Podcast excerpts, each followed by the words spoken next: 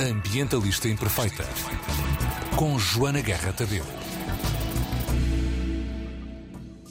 Olá a todas e a todos, daqui Joana Guerra Tadeu com a mensagem Ambientalistas Imperfeitas reconhecem que a evolução tem sido, não raras vezes, evil. É conhecido pelos animais de grande escala, feitos de materiais descartados, que povoam cidades e vilas por Portugal e não só. Um malutra em Alcotim, um galo em Évora, um lobo na sede de uma empresa no Parque das Nações, tubarões, baleias e raias no Tahiti, uh, ursos polares em França, orangotangos na Califórnia, corujas em Coimbra e outras dezenas de espécies espalhadas por Lisboa. Tem um legado familiar nas artes para prolongar no tempo e na memória, feio das belas artes para a rua e da rua para as galerias. No dia 8 de outubro inaugurou a mais recente exposição Evolution, que está aqui ao lado da RTP, no Edu Hub Lisboa, na Avenida Marchal Gomes da Costa, número 19, com entrada gratuita entre as 2 e as 8 da noite, de quarta a domingo. Diz que é uma espécie de retrospectiva. Estou a falar, claro, de Arturo Perdal, mais conhecido por Perdal II. Bem-vindo. Olá. Olá.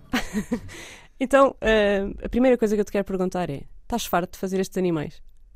Estou farto, bem. Às vezes eu canso-me de fazer as. Um, portanto, se calhar a, a, série de trabalhos mais conhecida cansa-me um pouco. Há momentos em que cansa, mas há momentos em que eu ganho logo outra vez o espírito e continuo por ali fora. Então, mas... que, quais são esses momentos? O que é que te entusiasma? Uh, provavelmente, sei lá, uma localização diferente, uma espécie que eu nunca tenha feito, que começam a ser cada vez menos, mas às vezes descubro que há uma série delas que eu nunca tinha ouvido falar, uma data de bichos parece que vieram de outro planeta, mas não, este é o planeta certo. Uh, e claro que isso acaba por ser mais motivante. Ou simplesmente andar durante um período de tempo a fazer outras coisas completamente diferentes. E depois, quando volto a fazer aquilo uh, que estou mais habituado, já é outra vez novidade. Mas, mas aquilo que eu pretendo, e um dos objetivos com esta exposição, é exatamente evoluir no meu trabalho e fazer outras coisas. Portanto, outras séries de trabalho, explorar outros materiais, organizá-los de forma diferente e conseguir uh, trazer também ao público e trazer-me a mim uh, algo diferente. Dos animais que nós vemos na rua, estamos habituados a uma grande variedade de materiais, não é? Uh, nós olhamos para o animal e quase dá para fazer um jogo de encontrar o Wally, mas com lixo. uh, e agora, na exposição, pelo que eu percebi, porque ainda não tive a oportunidade de visitar, falámos disso há pouco, uh, tu repetes a utilização do mesmo material numa ótica de mostrar a quantidade e não a variedade, certo? Exatamente, sim. Pelo menos numa das séries de trabalhos é esse o objetivo, é a parte da repetição e daquela organização quase obsessiva da mesma coisa em que quando a mesma coisa se multiplica por 10, 100, 1000 ou nós perdemos a, quando nós perdemos a conta, eu acho que é, é quando ganhamos o, a sensibilidade para a quantidade e para o exagero e para a dimensão do, do problema. Olha, hum, estamos aqui a falar da dimensão do problema do lixo, não é? Portanto, da produção excessiva, do consumo excessivo e depois do desperdício de tudo isso que se produz e que, que se compra. E das coisas não acabarem no sítio certo. Era isso Também. Que e era isso que eu te ia perguntar. Tu começaste estes trabalhos uh, à procura do lixo e a encontrar o lixo em sítios e depois foste para fornecedores, foste logo para fornecedores. Como é que foi este processo de usar, de usar estes materiais descartados como, como, como material? Lá está, que são, não é? Porque eles continuam a ter valor. Ah, exatamente, pois isso é, um, é, uma boa questão, não é? Que eu acho que a gente deve sempre interrogar o que é, que é o lixo com muitas aspas. Uh, porque o que, é, o que é que entra no fim da linha e o que é que é o fim da linha? Porque às vezes é um bocadinho difícil de definir. Há coisas que, que se calhar não têm fim da linha são se calhar só colocadas ali onde é o suposto fim, tem uma legenda a dizer final, uh, ou ficaram perdidas, portanto passou a ser o fim porque estão perdidas, mas podem ser utilizadas para fazer alguma coisa. E eu acho que, apesar de ser de uma forma muito simbólica que eu uso algumas dessas coisas, porque eu não estou a resolver o problema, uh, estou a utilizá-las para chamar a atenção desse mesmo problema. Portanto, apanhar uh, beatas que estão perdidas no chão e conseguir utilizá-las para fazer alguma coisa. Uh, é alertar para as beatas, não é estar a, eu não vou apanhar as beatas todas do mundo. Não, as pessoas é que têm que ter consciência que, bem, para já não deviam fumar porque é, porque é uma merda. faz mal e faz cancros e cenas que a gente já sabe que faz, não é? É preciso estar a, a, a fazer mais estudos para, para perceber. Uh, e depois, não tem, se querem fumar e é uma escolha delas, não, epá, há, há cenas de civismo que eu acho que são, são, são básicas, não é? A questão do fumo passivo e a questão das beatas no chão. As beatas no é chão isto, e o é? fumador passivo, completamente. É que é a mesma coisa que eu estar na paragem do autocarro e estar-me a peidar a tempo inteiro. As pessoas vão achar que é mau. Mas para mim é igualmente mau estar a cheirar os aicos ou é levar pior, com o fumo deles. Pelo menos os, os teus é, peidos não dão cancro. É natural. Mas olha, este, nesta exposição é uma peça de beatas, não é? Ah, exatamente. Quantas beatas sim. é que achas que tem? Faço Presumo que não tenhas contado. Não, não contei. E nós tivemos a, como parceiro, nós trabalhamos com alguns parceiros que nos ajudam a, a, ter os materiais. É impossível nós recolhermos tudo, apesar de recolhermos algumas coisas. Uh, pá, às vezes até para entender o processo. Eu acho que é fixe enquanto artista e quanto a minha equipa também, nós termos as mãos na massa e entendermos como é que as coisas são. Portanto, fazer mesmo a própria triagem, às vezes, das coisas no centro de reciclagem, nem que seja por um breve momento de 40 minutos e entender como é que as coisas funcionam. Porque eu acho que se eu utilizar só os materiais que me chegam ao estúdio e nunca ter tido contacto com o processo como, como eles acontecem, acho que torna se calhar a coisa um bocado vaga e um bocado superficial. Eu acho que é fixe fazer parte do processo, quer dizer, eu não posso andar a perder o meu tempo todo só a recolher material. Uh, e, e, obviamente que para evoluir no meu trabalho eu preciso ter gente que, que, o faça para mim. Mas acho que é bom haver pelo menos um período de tempo ou haver algumas, alguns momentos em que eu e o meu time fazemos parte disso para entender como é que funciona. Mas tudo isto para dizer só. Do parceiro. Do parceiro. É o Andreas? Adivinhei? Não. Okay, não. Não é o Andreas? Não, não, okay, é, desculpa. Um, é, um, é, uma associação que se chama Missão Beatão. Ah, ok. E, e eles juntam-se para apanhar beatas nas praias e etc. Bem, e têm. É assustador. A quantidade. Yeah. Eu estou a falar do Andreas já agora, só para, para saberes quem é. Ele fez uma, um documentário e uma caminhada. Uma, aliás, não foi uma caminhada. Ou foi? Foi, foi uma caminhada. Chamou-lhe Butt Hike Uh, e fez a, uh, o país inteiro, fez 400 e não sei quantos quilómetros, a apanhar beatas, em cada sítio juntava-se a uma organização local uhum. e também juntou uma quantidade absurda e há um documentário sobre isso e tudo mais. Okay. Uh, não ele, é estranho. Não, não é estranho, não, pois ele, Não ele, por esse nome, mas provavelmente. E o Plastic Hike também, que ele fez primeiro. Okay. em que fez, esse fez pelas praias, uhum. fez pela costa, sempre a apanhar plástico e ele a carregá-lo. Mas esse já tem outro nome. Eu acho que tem. Ele é o Andrea. Não sei. Ok. Bem, Bem tá não bem. importa. Sim, Fica aqui no é ar e as pessoas. coisas, exatamente. dúvida, vão claro. pesquisar, encontrem-no, ficam a descobrir coisas. Orientem-se. Mas. Uh, aliás, já veio ao podcast, acho que foi para aí o terceiro ou quarto episódio, há muito tempo. Uh, o que é que eu te ia perguntar? Ah, estava-te a perguntar se no início tu fazias mais essa coisa de ir buscar material, de ir procurar material e depois, à medida que foste evoluindo e crescendo e tiveste de começar a trabalhar mais, porque assim, quem faz, quem tem 300 peças, há quem estávamos a pensar quantas peças é que terias destes animais grande, de grande escala, tu disseste pelo menos umas 300 pelo mundo todo para fazer 300 peças não podes andar à procura de materiais, não há tempo para tudo. Claro, mas aliás, mas no início fazia, portanto, eu e o meu primeiro assistente, que era o, que é o João, nós chegávamos aos sítios, portanto, éramos convidados para ir a um festival qualquer no México. E nós chegávamos lá e apesar de termos enviado uma lista de material com tudo, chegávamos lá e não havia nada. que, é, que, é, pá, que era um clássico dos festivais nessa altura. Era chegares aos sítios e às vezes chegavas a um sítio e os gajos tinham tudo. Uma produção 5 estrelas. Ficavas num hotel brutal, a malta estava lá sempre pronta para ajudar com o que fosse. Pá, e chegavas a outros sítios e que não tinham nada. Tipo, tu, pá, o gajo é um artista, está-se bem, a gente dá-lhe uma relota, uma bicicleta e 200 paus, ele fica aí tipo um mês. é um bocado esse o pensamento, mas é um bocado assustador. E depois, pronto, que começar a ser um bocado mais rígidos, com, mesmo com a organização e na maneira de explicar o que é que é preciso ter nos sítios. E, epá, e eventualmente, a uma semana do evento, se eles não tiverem lá nada, nós dizemos: Ok, então não vamos. Olha, não uma, vou para lá eu uma andar a apanhar as coisas. um bocado provocadora agora por causa do que disseste. Tu sabes onde é que vêm as coisas que eles te arranjam? Pedes-lhes Ah, essa. Quando vais a um festival e eles te, te- te fornecem o material, tu perguntas a origem do material? Ou imagina que queres fazer um panda cheio de pneus, como fizeste agora para a exposição, e eles compraram pneus novos. Pá, sabes uma cena? Por acaso, uma vez aconteceu uma cena um bocado assustadora. Foi um festival em França, no sul de França. Ah, eu não me lembro se em Bordeaux ou algo do género. Ahm, em, que, em que os gajos queriam comprar cenas novas. Assim, ah, mas a lista de material que vocês estão a pedir é muito cara. Cada caixote custa não sei quantos. Nós, vocês estão a comprar coisas novas. E eles, ah, não, estávamos só aqui uns... E depois desfanaram-se logo da situação. E depois foram dizer a uns produtores ingleses que nós trabalhávamos com lixo, com, com, Com coisas novas com e não coisas lixo. novas, mano. Pá, e não é verdade de maneira nenhuma. Portanto, fiquei extremamente No caso dos irritado. pneus é fácil de, perceber se eles são novos ou não. Eh, sim, sim, sim. sim. Mas- não, mas estás a temos perceber a minha pergunta, não é? Obviamente que não, não faz sentido estarem a comprar-nos coisas para a gente usar, não é esse o objetivo. Se bem que há lixo que se compra. Presumo que tu às vezes tenhas que comprar coisas, não Há é? sítios em que se compram É material. desperdício. Sim, sim, sim, sim, sim. Porque lá está, mas isso é interessante. Porque quer dizer que se calhar não era ainda lixo e tinha um valor. Se Exatamente. houver um valor agregado, eu acho que é uma evolução, completamente, não é? Porque tudo o que tem um valor não é descartado Exato. ou não é negligenciado da mesma forma como nós aqui temos o, o, o desleixo muitas vezes de deixar as coisas ficar por aí. Isso vê-se muito na indústria da moda, não é? Agora está na moda.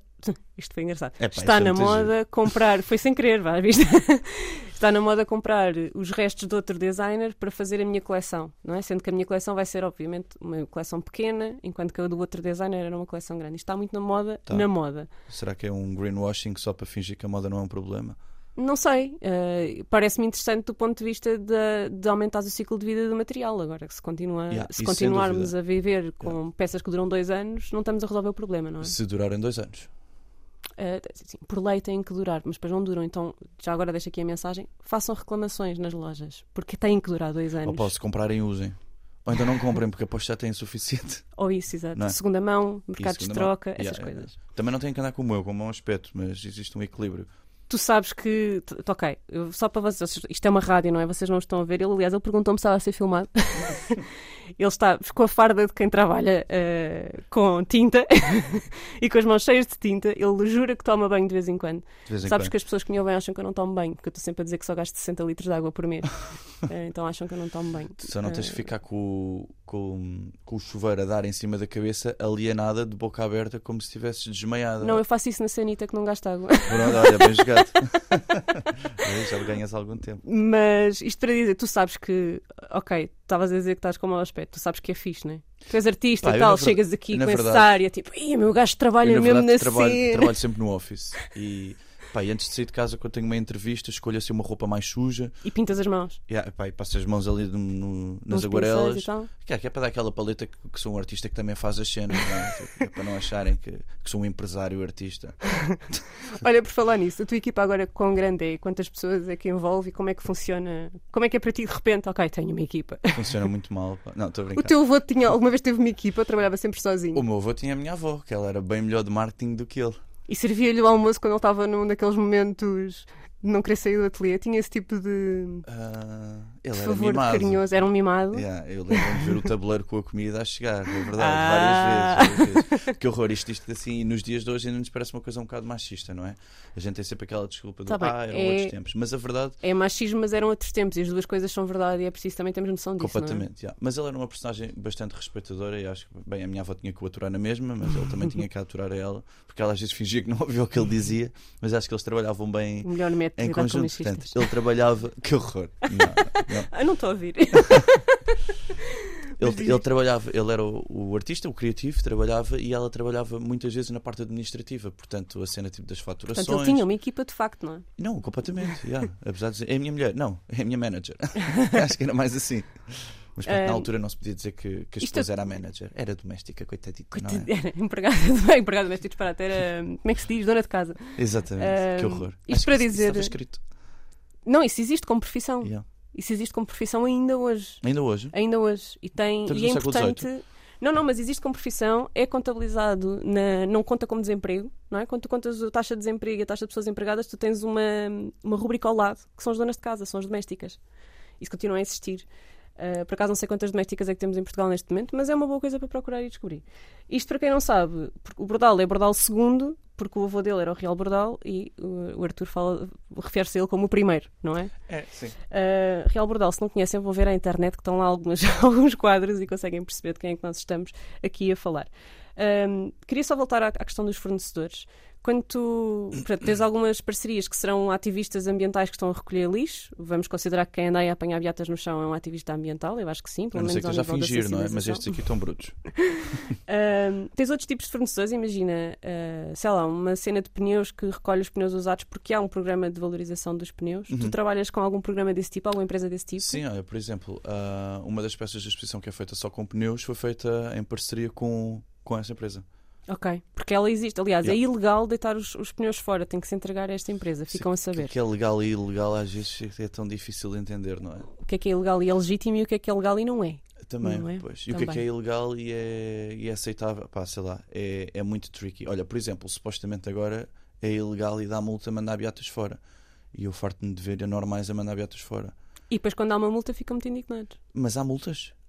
Eu nunca vi. já aconteceu. Ah, eu fiz um episódio há pouco tempo em que disse quanto é que nós tínhamos, quanto é que a Câmara Municipal do Porto fez em multas por beatas Ok. e quanto é que a Câmara Municipal de Lisboa fez em multas por beatas num ano. Não foi muito, o que, o que mostra que não houve muitas multas, mas houve. Portanto, Ok. já é qualquer coisa. Também dá multa por lixo ao lado dos contentores. Ah, portanto, quando metem coisas no lixo com a vossa morada, pensem.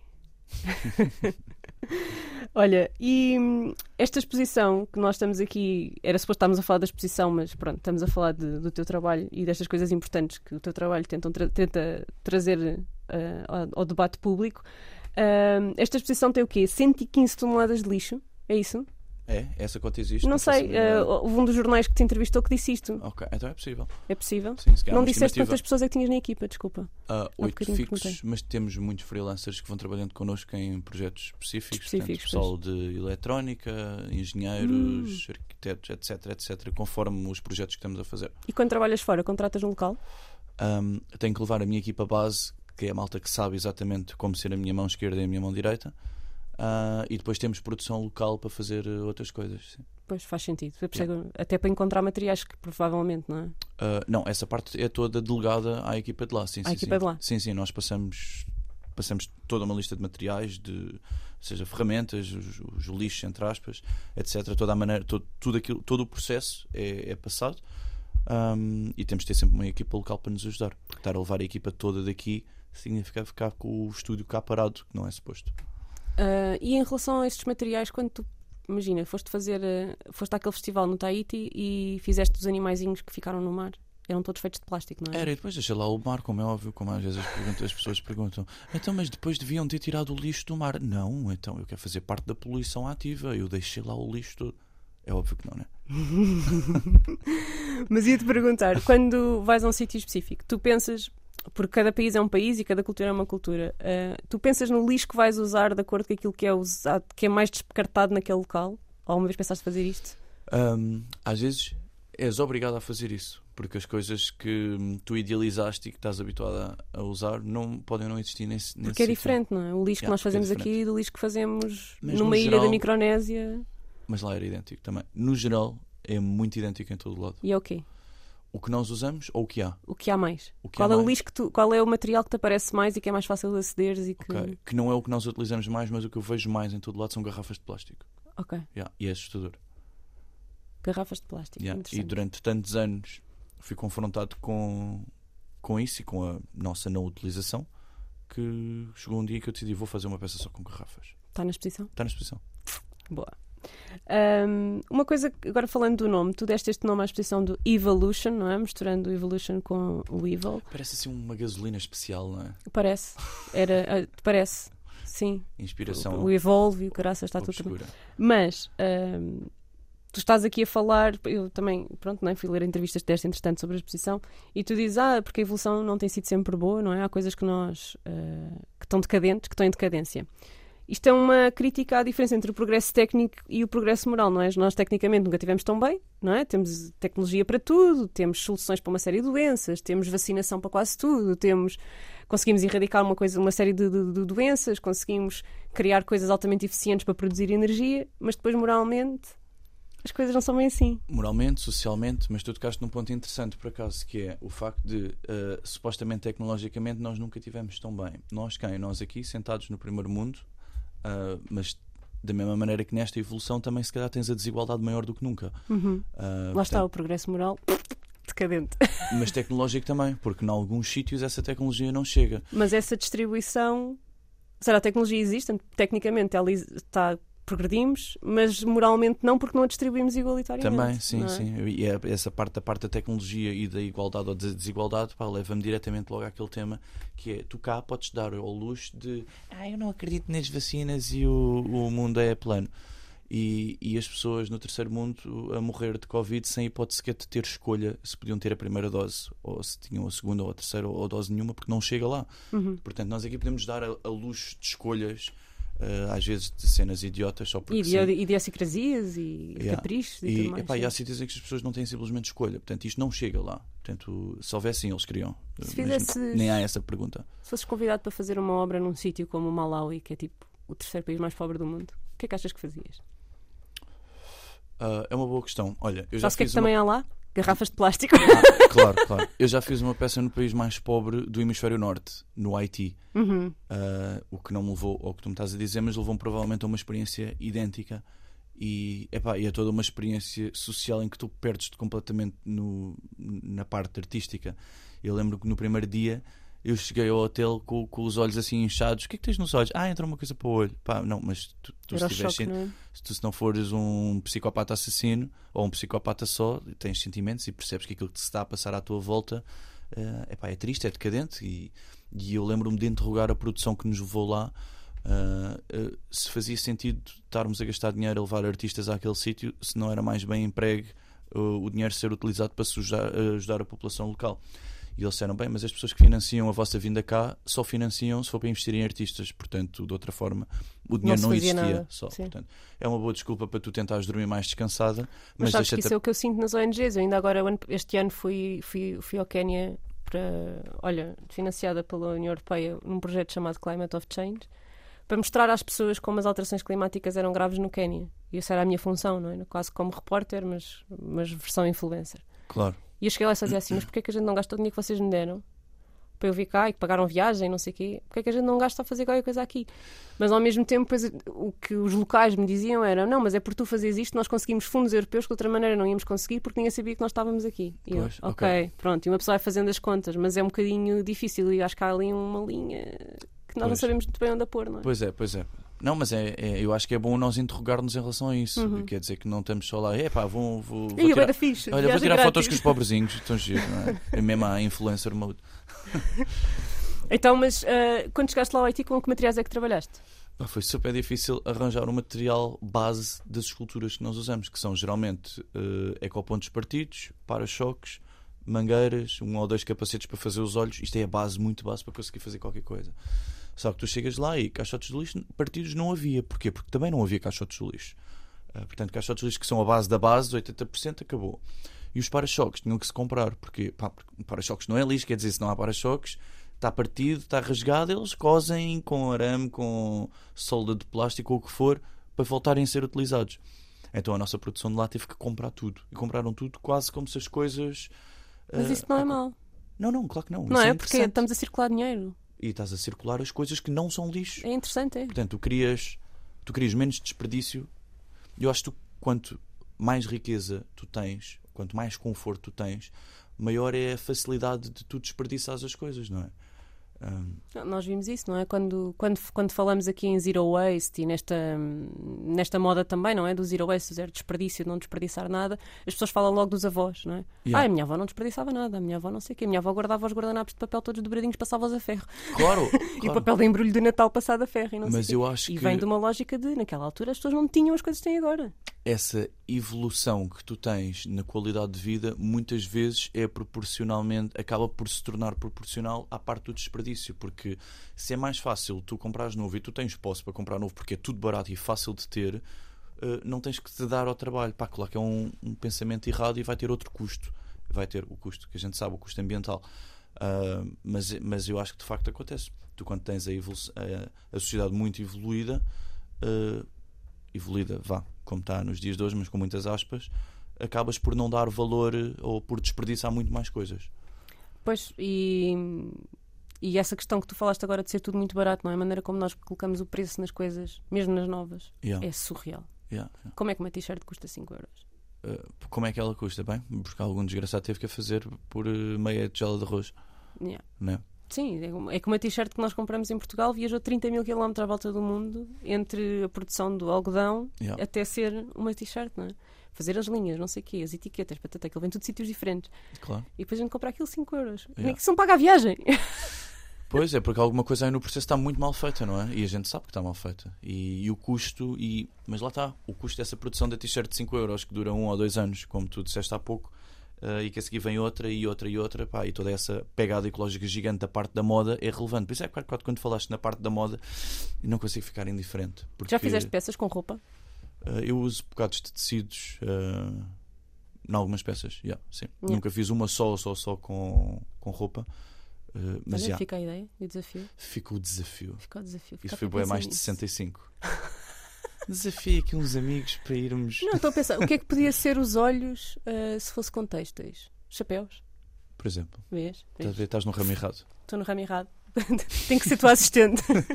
Se me quiseres contratar, olha, está aqui, fica aqui também o desafio.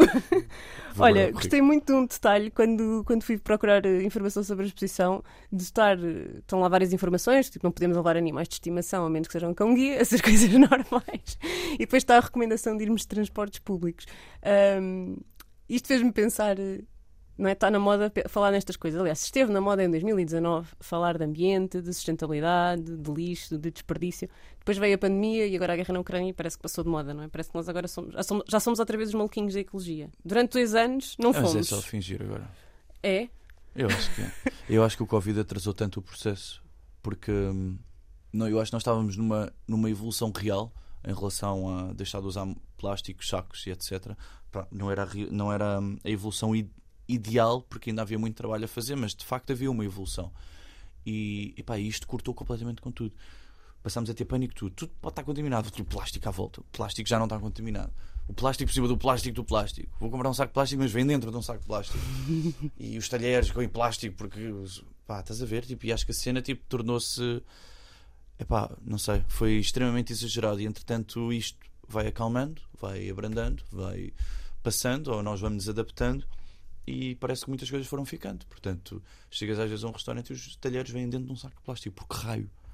Olha, eu estava, há bocadinho falei do galo que tu tens em Beja. Eu fui visitar o museu ao lado do galo e temos que usar. hum, Aquilo é. Aquilo tem umas ruínas por baixo do chão, o chão é de vidro, não é? E como o chão é de vidro, temos que usar umas botinhas de plástico. Porque eles devem ter usado as botinhas quando foi a altura do Covid, devem ter percebido, ah, que fixe, agora não temos que lavar o, o, o chão Ah. tantas vezes, então agora temos que usar sempre. Ai, E eu tipo pus as botinhas e fiquei tipo, a sério, estou mesmo a usar botinhas de plástico para visitar o museu. Mas descartáveis. sim, sim, Fantástico. descartáveis. E um, um caixote lixo cheio delas, não é? Enfim, eh, já agora se me tiverem a ouvir lá no Museu de Beja, pensei nisso.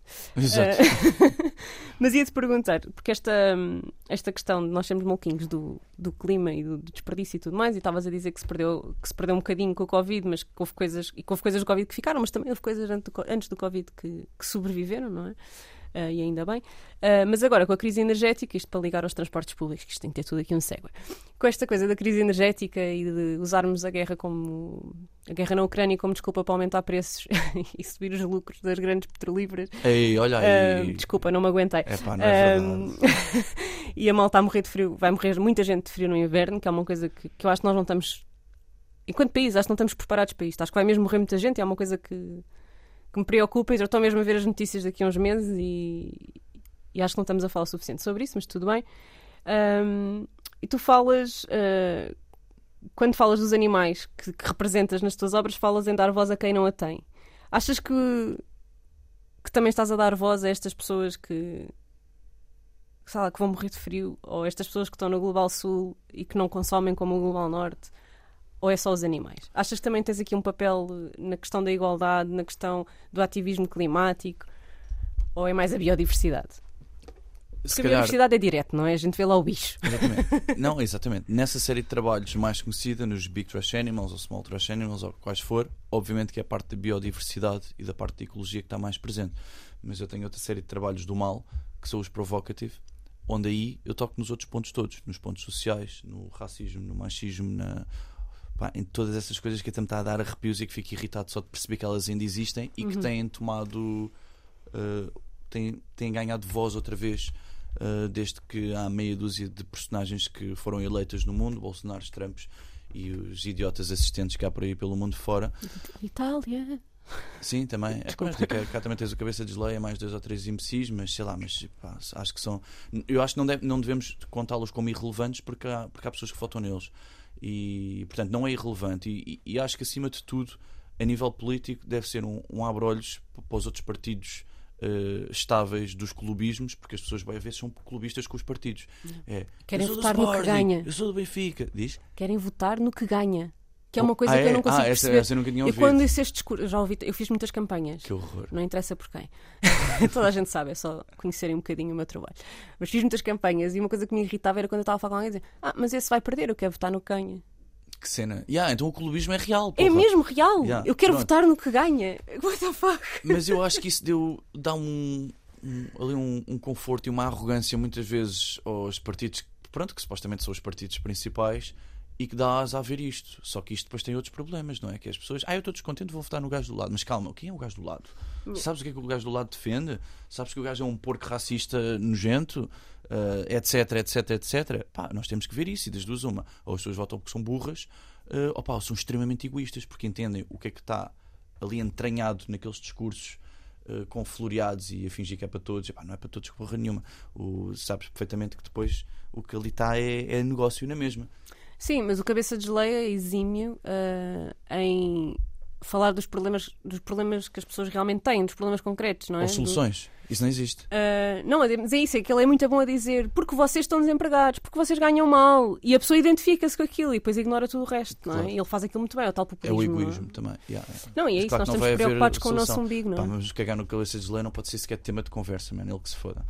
Vamos continuar. Estávamos a falar de. Estávamos a falar do teu trabalho também, dar voz a outras yeah. coisas que não havia, não os animaizinhos. Exatamente, exatamente, tal e qual. E existe, pronto, é a série que eu chamo Provoke e epá, são pequenas instalações geralmente feitas em, na rua, portanto, ou em passadeiras, ou num sinal de trânsito, ou num, numa baia de. Epá, geralmente eu tento utilizar um, elementos urbanos muito presentes. Portanto, uma coisa que tu vês todos os dias em todo lado, eu quero olhar para ela e pensar como é que eu consigo uh, acrescentar-lhe alguma coisa ou fazer-lhe uma pequena alteração para ela uh, continuar a ter o seu propósito, portanto, é uma passadeira, por exemplo, mas ter uma segunda interpretação crítica pontual em que toca num, num desses temas. Sabes qual foi o teu trabalho que me fez apaixonar pelo teu trabalho? Vais achar ridículo porque deves achar que é um dos teus piores. Porque deves ter feito aquilo em 5 minutos. 5 minutos não quer dizer que seja bom ou mau, mas conta, conta. Foi quando no Natal uh, transformaste uns caixotes, uns contentores em Benfica em presentes. Já foi há uns aninhos. Esses contentores são lá da minha casa. A sério? Tu eras minha vizinha? Yeah. Eu morava nas Pedralvas. Eu, eu moro nas Pedralvas e. Vizinha! Yeah, somos vizinhas. A minha avó é das Pedralvas, portanto, que aquele bairro todo. E eu, pá, fui passear o cão no dia 25 e cruzei-me com aquilo. Ainda ah, nem estava na net. Ainda nem estava na net, estás okay. a ver? Tu ainda nem tinhas publicado. Publicaste tipo uma hora depois. E eu vi aquilo e imediatamente gritei, e eu com o meu ex-marido, e gritei-lhe: Isto é do Bordal! Pelo conceito, estás a ver? Nem tinha yeah. visto a assinatura. A assinatura ainda lá está. Ainda yeah. está lá no. Era no vermelho, agora está rosa. Está lá, eu passo por lá muitas vezes a passear o cão e reparo. Mas foi porque achei que era tão simples, a ideia era tão simples e era tão in your face e era yeah. tão o que nós precisávamos de ver. Ainda por cima tinha Pá, foi mesmo. Pá, comecei-te a seguir nessa altura. Acho que só nessa altura comecei a seguir no Instagram. Fui à tua procura. Sim, agora já mereces o meu. Não, a questão não era essa. Era eu, eu vi as tuas obras e conheci. Sei lá, acho que a primeira vez que me cruzei com uma obra tua deve ter sido no LX Factory, talvez. Uh, ou, ou, ali na, na 24 de julho, não sei. Mas quer dizer, ia-me cruzando e, e, e aquilo, obviamente, suscitava-me interesse e curiosidade. Mas não o suficiente, desculpa, para ir procurar, ir conhecer, ir ler a tua biografia. Porque é que ele é Bardal II? Depois uma pessoa começa a fazer estas perguntas quando se começa a interessar realmente, não é? Pelo, pelo artista e não só pelo, pelaquela obra que apareceu. Mas quando vi aquela, pensei que aquilo era tão simples. Pensei, ele deve ter feito esta merda em 5 minutos e eu estou aqui toda entusiasmada. Foi em 10. não, foi um bocadinho mais. Tem trabalho de casa, geralmente. Mas sim, mas é uma intervenção simples, é isso. É yeah. pontual. É essa a ideia. Pá, às vezes podes demorar um dia inteiro a preparar uma coisa, mas ela tem um ar muito pontual. É um apontamento. E é essa a ideia. É, tu continuas a entender que aquilo é um caixote do lixo, os sacos do lixo estão lá, mas ganham outra forma. E epá, isso é a base dessa série de trabalhos. Portanto, é provocadora, uh, toca no ponto uh, e não tem que ser obrigatoriamente agradável à vista. Portanto, não uhum. tem que uhum. ser uma coisa esteticamente bonita e Como instagramável. Yeah. Uh, o que faz com que seja uma coisa que, por exemplo, no mundo das redes sociais, às vezes funciona muito bem, outras não funciona bem. Bah, mas eu não me vou gerir por isso. Eu quero fazer aquelas peças em que acredito e que acho que tem uma mensagem para passar. Um, e a verdade é que é a série de trabalhos que me dá mais gosto de fazer. Essa peça foi uma das primeiras.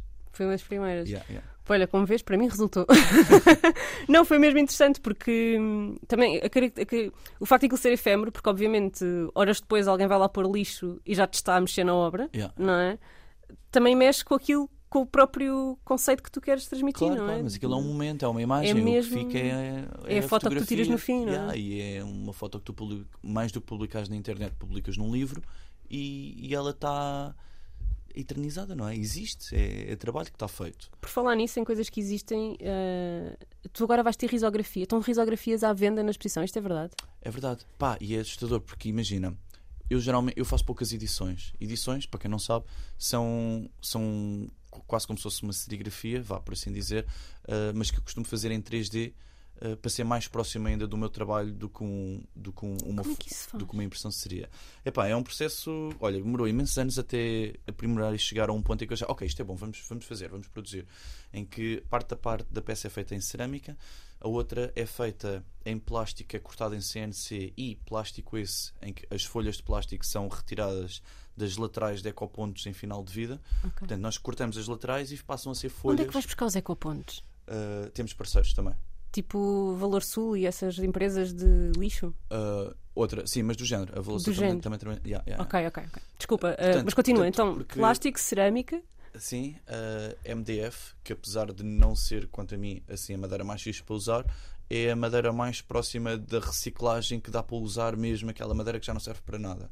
Por isso é que foi a madeira escolhida para ser utilizada. Porque o MDF já é reciclagem de madeira, não é? Como? O MDF já é reciclagem de Pá, outras que o madeiras. MDF chamar-nos madeira já quase estar a chamar nomes às árvores, mas é Yeah. sim, mas é reciclagem de madeira pá, e é um material que é, que é fácil de utilizar e que dá para, para reaproveitar, onde dá para reaproveitar muitos, muitos resíduos de madeira que já não dão para fazer outras coisas. E esses resíduos, porque além de estarem nessas, nestas, nestas edições que tu estavas a explicar e que eu te estou rudemente a interromper, tu também tens materiais naturais na, na exposição, que é uma coisa que tu não costumavas usar. Exatamente, yeah, que é uma E, essas, nova. e essas, essas, esses materiais, sobretudo madeira, certo? Madeira e pedra. Madeira e pedra. Yeah. A pedra, eu li alguns que vêm de resíduos de os pedreiras. desperdícios das pedreiras, sim. E tu contactaste as pedreiras uma a uma, tipo, olha, mandem-me pedra. Tenho, tenho um parceiro, que é o Flor. yeah, que Pá, é tu um- tens uma- parceiros incríveis, isto é ótimo. Se precisarem de verdade. parceiros para vos vender lixo, falem com o Bruno. que ele passa-vos ao assistente, ou ao João, ou ao Pedro, ou... e ajuda-vos. E a madeira, foste buscar aonde? E a madeira, nós usamos madeira de demolições de prédios antigos, eh, Ah, ok. especialmente de Lisboa. Portanto, tens as portas e as portadas antigas, tens o- as Ah, estruturas isso. dos telhados, o e isso dá chão. para fazer coisas incríveis, claro. Há, dá, claro, Porque porque, a madeira escala. antiga é a madeira com muitas vezes com mais de 100 anos. E com qualidade. Pá, E, a madeira brutal, não, não tem é nada a ver. MDF. Também não é MDF. yeah. Pá, e às vezes tu cortas uma, uma porta com mais de 100 anos e ela cheira a floresta. É, é Yeah. assustador. Tipo, a qualidade de, de alguns materiais do antigamente, pá, que muitas vezes nas demolições são metidos para o meio do entulho e vai tudo para o lixo. Pá, e é material, porra. Tipo, é uma árvore que foi cortada há muito tempo atrás eh, pá, e que dá para utilizar. Meu. Tipo, é material bom. Sim, e tu estavas há pou- há pouco a dizer, a maneira como tu utilizas é simbólica, mas imagina o potencial todo que isso tinha para uma série de coisas. E que tem. E que práticas tem, e e que continua não a ter. simbólicas, Yeah, não? completamente, e continua a ter. Mas pronto, isto para voltar tudo atrás. A edição, portanto, nós temos as desculpa. edições em 3D que são, pronto, tem um processo complexo, ahm, mas, que, mas que mesmo assim, pronto, a ideia de fazeres uma, uma edição é as tuas obras de arte têm um, um valor X que, pá, que não é acessível a toda a gente. Então a ideia de fazer uma edição é tu conseguir chegar a outro público também que gosta do teu trabalho e que não tem possibilidade de ter um original. Então tem uma edição daquelas. Mas ainda assim o valor não, serve para todos. Então decidi fazer uma risogravura de uma edição assim de 500, que é um, um valor que para mim seria absurdo para fazer uma edição, mas que dá para baixar o valor ah, a um valor quase simbólico de 50 paus. Pronto. Pá, e isso então já é acessível a praticamente toda a gente. E já podemos ter um bordal lá em casa. E tu já podes ser uma peça que eu assinei, e ficou-me a doer a mão de assinar tantas e de numerar e etc. Uh, epá, e no outro dia via, mandaram-me um link de uma dessas risogravuras à venda na net por 500 paus. Eu fico doente. Aí já está a acontecer. Yeah, Não, mas assim, é calma, mas é porque ainda, estão, ainda há algumas a 50 paus. Tipo, como é que alguém está tipo, a tentar enganar as outras pessoas? Uh, É o número Pá. um? Não. Não, não, não, ter não, uma não é, numeração é, é, especial. Pá, mas é, é um bocado irritante. Quem é que tem o número imagina, um? Deste é um amigo. Uh, nós guardamos. Ah! Um, é um bocado irritante porque se eu quisesse vender as coisas, estas coisas que são para toda a gente a esse valor, eu vendia. E vendia-se na mesma, se calhar demoravam mais um bocadinho, mas vendia-se. Mas se eu decido fazer uma coisa com um valor simbólico para chegar para todos, porque é que tem que haver alguém a tentar fazer dinheiro com isso? respeitem, não é? É, não vão respeitar, mas é um bocado irritante. Isto no mundo da arte, tu tens esta cena dos flippers que. Pá, uma coisa é tu fazeres um flip de uma obra de arte. Epá, eu acho que há uma diferença. 100 anos eu acho depois, não é? Opa, ou pelo menos fins que esperas um bocado. Agora, uma coisa que é feita com um valor tão baixo e que, e que há alguém que está sempre a tentar fazer dinheiro com isso, epá, é, é estranho, não gosto. Não me passa ao lado. Ah, por falar nisso e na democratização da arte, ou da que queiras chamar esta palavra cara, democratização, ah, como é que foi passar das belas artes para a rua e da rua para as galerias? Este processo com dois sentidos? Ou não sentes, ou não sentes que há dois sentidos? Epá, há, se calhar até há vários sentidos. Há sentido proibido, há sentido à contramão. Eu acho que a gente vai por todos. Quer dizer, da, da rua passas para um espaço, nós estamos a expor num espaço, não é uma galeria, fomos nós que organizámos aquilo tudo.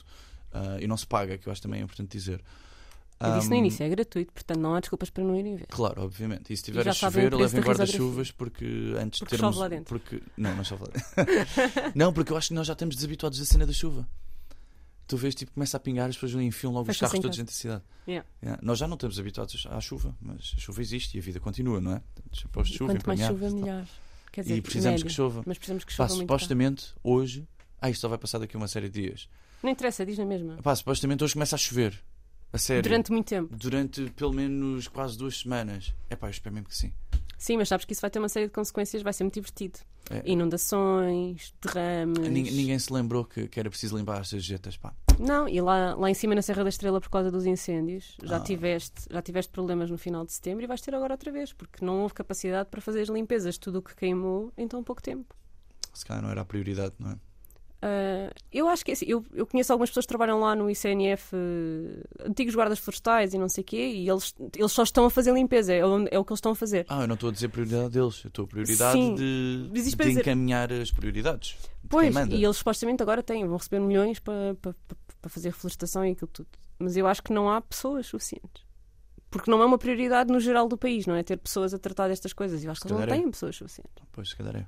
Eu acho que o problema é esse. Mas pronto, mas isto para dizer que ah, o ambientalista é tão chato, não é? Eu sou tão chata que é tipo, quando não chove, ah, porque tem que chover. E quando chove, é ah, porque agora que vai chover vai haver inundações. nunca estou contente, nunca estou feliz. Esses são os maluquinhos. É. Epá, mas a verdade é que se as coisas estão desequilibradas desta forma é porque se ignorou a ecologia com aspas, porque às vezes a palavra ecologia leva a, leva a pensar, ah, são os taradinhos, os coitadinhos. Mas não é isso, é uma necessidade. É- Olha, ainda agora no. Estava a dizer que estive no festival em Beja. No festival aconteceu uma coisa muito engraçada. Foi eu fiz um- um- uma oficina sobre ecofeminismo e aquilo era para maiores de 14. Só que eles esqueceram-se de pôr no programa que era para maiores de 14. Então eu tinha miúdos de 7 anos Ok. e tinha pessoas com 60. Então cheguei lá e tive que me adaptar. ainda para aprender, óbvio. Claro, e eu tive que me adaptar, não é? E de repente eu dizia, sei lá, olha, sustentabilidade. E a miúda de 7 anos punha a mão no ar, o que é que é sustentabilidade? Estás a imaginar, não é? Isto para dizer o quê? Que eu, que eu lhe expliquei o que é que queria dizer economia e como era tão semelhante à ecologia. E, Yeah. não é? Porque a economia, como definição da ciência, nós pensamos em economia, começamos logo a pensar em eh, negócios, impostos, lucros, mas isso não é nada disso. Não é nada disso. A economia é a ciência que nos permite suprimir necessidades infinitas com recursos que são finitos e limitados. Exatamente. E a Isso- ecologia é exatamente a mesma coisa. Yeah. E Não está é? ligado a uma coisa à outra. Exatamente. Por muito que haja personagens que digam que não. Portanto, em vez de falar de ecologia, nós até podemos falar de economia, Exatamente. que é Pá, mais sexy. Eu tive economia dois anos. A sério. Yeah, Eu fiz economia no secundário. No secundário, no secundário. No secundário eu fiz, o- fiz tudo. E depois eh, percebi que não, eu não ia dar. Não... Mas olha, eu adorei economia, porque em economia nós dávamos geopolítica, falávamos que porque é que o preço do petróleo aumenta e, aquilo, e, era super crítico, era, era, era uma coisa crítica. Eu lembro-me do Acho gostar. que é uma boa base para nós entendermos como é que o sistema funciona. Sim. Mas não queria fazer daquilo vida. Para depois o destruir. Como é que é? Para depois... não, porque é bom entender. Epá, é, a mesma- é sempre a mesma conversa. E, e para mim isso faz todo o sentido. Que é, tu se queres alterar uma coisa no sistema, tu tens que fazer parte do sistema. Tu se estiveres à, à parte e se fores viver para o meio da mata e ah, não quer saber nada disto, vou ser especial. Sou bem Sou- radical. Yeah, sou bem radical, vendi tudo, vendi a minha empresa que- onde era o Eu CEO. sigo, eu sigo um ativista assim que nem carta de condução tem, porque a carta de condução era de plástico. Epá, yeah, pronto, então agora vou viver numa caravana e vou comer flores. Epá, boa, mano. O que é que tu estás a fazer pelo mundo? Não estás a fazer nada. Yeah. Estás tipo, a fazer por ti, pelo teu Mas ego. está no direito dele também, não é? De existir. direito, é? mas eu acho Nós que- hoje em dia nem temos direito a existir Mas só. é uma uni... Temos eu, que pagar para viver. eu acho que é uma inutilidade do ponto de vista Político e eh, social. soci- e ambiental. Yeah. Porque tu não estás a contribuir. Sim. tu Não estás a- a destruir, mas também não estás a o teu construir. 0,000% de puseste-te à parte e não fazes parte, acho que tem uma pegada muito pouco relevante. Acho que é mais relevante. Se tu estás tão preocupado em que queres mudar coisas, eh, estás tão preocupado que até te dás ao luxo de, de cagar no mundo todo e ir viver tipo, para a tua relote, pá, se tu tens essa determinação, ao menos usa para mudar coisas reais, não é? Para fazer parte ativamente da mudança. E para isso tu tens que fazer parte da sociedade.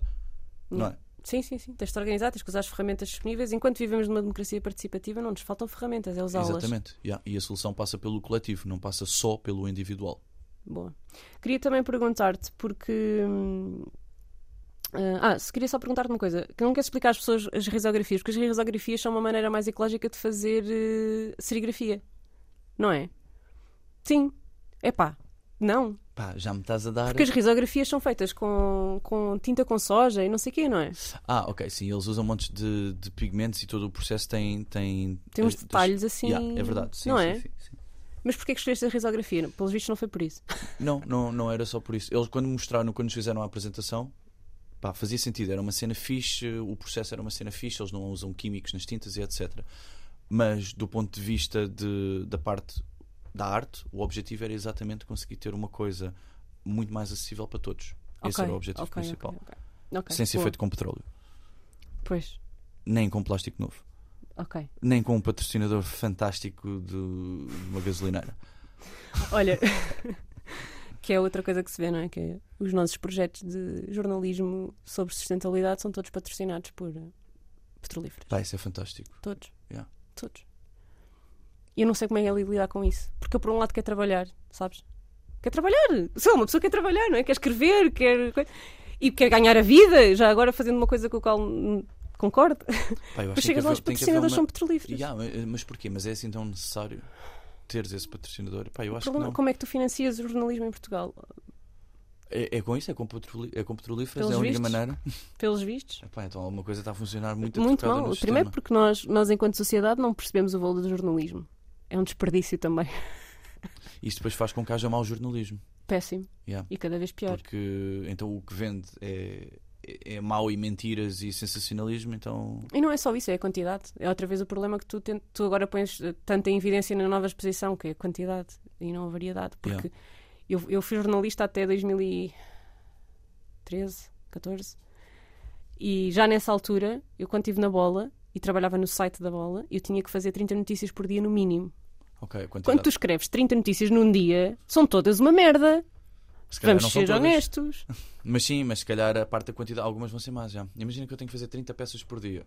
Se calhar vão perder a qualidade também. É verdade. Como tudo Não, depois vinham ter contigo e diziam: Olha, só ainda só estão 5 notícias online, já, são, já é meio-dia. E tu tipo, né? Mas o jornalismo, eu type, acho, type, type. eu acho que tem uma, um, tem uma epá, é- eu acho que é muito importante, tal, faz É na, fundamental. na sociedade é bem importante as pessoas estarem informadas e estarem informadas de forma real, não é com balelas e banhadas só para as pessoas é- serem cativadas. Quer dizer, o jornalismo não pode ser uma novela. Claro, mas é o problema no, no, no FM hoje, portanto, na rádio, quando, quando falei na rádio hoje, eu falei da, da cena dos ativistas que atiraram sopa de tomate ao Van Gogh. Olha, tu és Sim. artista, como é que te sentiste? Como é que aquilo te fez sentir? Epá, não entendi como é que aquilo se tornou tão polémico e falado e, e fiquei a achar que se calhar a parte relevante depois acaba por ser esquecida. Ativistas destroem, ok, destroem. Ora, aí está. O ativista é o maluquinho. Foi essa a Destroem minha é o crítica. relevante, estás a ver? As notícias em Portugal tinham todas no título vandalismo Pois, e os leads, portanto, a entrada das notícias tinham todas o valor do quadro. O quadro saiu ileso. yeah, yeah, yeah, yeah. Porquê que estamos a falar nisso? Isso não é notícia. Então foi mau o marketing da parte dos putos. Não, mas eles é que não- apareceram em todo lado, ao mas mesmo não foram tempo falados não foi- pela cena Hum, correta, não sei. mas apareceram em todo lado. Apareceram em Que é todo o, lado. é o objetivo. Mas com os ativistas são os atrasados mentais e estragam as coisas. Mas isso É não é culpa deles. Mas é que isso não é Não estou culpa a dizer que deles. são, mas pois não é culpa deles. É do jornalismo que agarra num comunicado que vem da, de uma agência qualquer, provavelmente, isto foi no Reino Unido, portanto há de ser a. Como é que se chama? Associated Press? Não, sim. Há de ser da AP. Vem um comunicado, eles agarram naquilo e fazem copy-paste. Yeah. E não, não fazem um pensamento crítico de, um número um, isto não é vandalismo, é desobediência civil. O que é desobediência civil? E agora bora falar sobre isto. é verdade, é verdade. yeah, yeah. E, e o quadro saiu ileso, não é? Eu, aliás, eu fiz questão de, quando, quando agora falei nisso na rádio, dizer ativistas atiraram sopa de tomate ao vidro que protegia os girassóis Yeah, do claro, Van Gogh, que é completamente di- diferente dizer vandalizaram um quadro do Van Gogh. Já estavas a meter muitas palavras, as pessoas não querem isso. As pessoas querem um bocado de sangue ou de sopa de tomate. Yeah. Infelizmente. Sabes que ontem houve duas ati- três ativistas que se colaram às portas da Galp? Cá. Cá. Foram detidas, já foram soltas. Ahm, mas foi fixe. ah, acho que deviam ter aparecido muito mais notícias. Olha, eu não ouvi pena, falar disso, por acaso acho bastante Pois. relevante. Mas acho que acho relevante. Yeah. Ahm, pá, e foi, foi muito bonito porque eles eram muito poucos. Portanto, eram três colados e depois havia meia dúzia de gatos pingados a, a dar apoio, não é? Ah, pessoas, eh, aquilo é uma, é do clima, foi uma, uma ação do Climáximo, portanto, tinhas pessoas com 15 anos e tinhas pessoas com 70. em tão poucas pessoas. Foi, acho que foi muito bonito. Tiveram o tempo todo a cantar, uh, a cantar palavras de ordem, mas a cantá-las, uh, enquanto eles estavam lá colados e vieram os bombeiros e a polícia, as empregadas de limpeza da Galp, tirar, para conseguirem tirar a cola das mãos dos ativistas, que eu acho incrível. As empregadas, a sério, as empregadas que eu batinha a aparecerem com os seus baldinhos com... para tentarem tirar a cola. Achei aquilo tudo. pá. Achei aquilo mesmo bonito, sabes? Yeah, yeah. E acho que é relevante. Mas Tenho é pena que não é tenha falado mais. yeah, yeah. E, pá, e é um bocado assustador como essas grandes marcas, essas personagens se entranham na nossa sociedade com um papel verde falso, verde plástico. E não é só. Para que é que. Falando disto, olha, de um ponto de vista de negócio, não é? Para que é que a Galp precisa de publicidade? Não precisa. As pessoas que consomem Galp vão continuar a consumir Galp. O greenwashing está na moda, portanto é A fixe. questão é essa, é só para manter a licença social do nós somos importantes, nós estamos em todo o lado. Se eles, se eles fossem de facto maus, não estavam em todo o lado, escondiam-se. Eu acho que as pessoas acreditam nisto. Sabes? É tipo, eles não estariam aqui com anúncios na televisão, calados, em pois, prime pois, pois. time e Yeah, cartazes pelo país todo. E Se obrigam, fossem maus. obrigam os voluntários nos festivais a andar com t-shirts da Galp. Pá, essa é assustadora. Opá, não, não, eu fui ao Rock in Rio fazer uma palestra. Ias falar sobre isso. Não, eu vi, eu vi. Ah, tu viste? Eu não preciso dizer, eu vi. As pessoas também veem, as pessoas têm olhos na cara, tipo, não podem ignorar as cenas, não é? Epá, e na palestra estava lá hum, a Roberta, não é? Que organiza aquilo, organiza o Rock in Rio, e dissemos imenso mal do greenwashing e não sei o quê. No dia a seguir dão um prémio à Galp de sustentabilidade. Fantástico. Literalmente, prémio de sustentabilidade de Rock in Rio e entregam à Galp. Pá, é uma andota. Eu eu estava em casa e tipo, sabes? Convulsões. Eu estive lá ontem, what the fuck? Pá, não faz sentido nenhum. yeah. Mas tu aí entendes que, de facto, há muitas pequenas coisas na parte do, do, do sistema que está completamente corrompido, não é? Sim. E temos que estar dentro do sistema para, para mudar, como tu dizias. Obviamente, não e bater o pé e falar das coisas, não é fingir que não vemos. Porra. Olha, só para acabar, hum, Vá, vá lá, vamos lá acabar isto que eu tenho que ir brincar com o lixo. Tu tens que brincar com o lixo Ah, e eu tenho que ir fingir, entrevistar. Vou fingir, vou fingir. Vais só fingir, não é? Yeah. Pois ele não trabalha, é tudo mentira, não se esqueçam. Ele, ele, Claro, ele passa vou- os dedos nas aguarelas antes de sair de casa. Yeah. Não, diz-me só, eh, quão relevante, pá, artistas que nos estejam a ouvir, pessoas que estão a começar, ou pessoas que têm ideias e que não estão a conseguir fazer, quão relevante é que é esta coisa de usarmos a arte e a cultura para falar destes assuntos que nós já falámos aqui de tantos, mas que são todos importantes. Eu acho que antes de mais, a arte é livre e ninguém tem a obrigação de fazer coisa nenhuma. No entanto, eu acho que é um plus e acho que valorizas o teu trabalho se tu consegues misturar a visibilidade que tens ou o trabalho que tu fazes e como se conseguires comunicar coisas com as pessoas, não é? E coisas relevantes. Eu acho que se conseguires transmitir emoções e falar de coisas do presente e de um futuro mais sustentável, epá, eu acho que é melhor, é mais fixe, não é? Acho que consegues conjugar ali uma série de elementos sem que tenhas que fazer uma coisa pimba que toda a gente adora porque é mau. Eh, e porque é piroso. Não, acho que é fixe arranjar um equilíbrio entre não fazeres uma arte meramente elitista e desinteressante para o comum mortal e conseguires fazer uma cena que chega ao máximo de pessoas possível sem perder a qualidade estética e a qualidade artística. Só uma última coisa que é, tu usas lixo, és todo ecocenas e usas os transportes públicos para vir para a minha exposição. Mas, Mas quando ouves as pessoas a dizer, ah, por exemplo, no teatro, ah, não, por exemplo, agora na Bélgica, o principal teatro da Bélgica vai fechar durante o inverno e não vai ter, ah, não vai ter programação para poupar na eletricidade. Ah, quando vês este foco no- nestas açõezinhas de vamos poupar eletricidade no teatro, vamos usar materiais mais sustentáveis na cerâmica, o que é que mais tu ainda pensas? na cerâmica. O que é que tu pensas sobre isto? ahm, Achas que é o foco certo? Epá, Achas eu acho que há sempre coisas a melhorar, obviamente, mas acho que não é a cortar na cultura que tu vais conseguir melhorar as coisas, porque depois os outros, os diabretes, estão cá mais presentes ainda para encher a cabeça das pessoas de merda e metê-las a fazer e a seguir a vida da forma menos sustentável e não da forma certa. E não é esse o papel da cultura, não. O papel da cultura é pôr-nos a pensar sobre isso. Claro, não é estar-se a esconder para poupar eletricidade. Obrigada. Obrigado eu. Nós encontramos-nos na próxima semana. Ambientalista Imperfeita.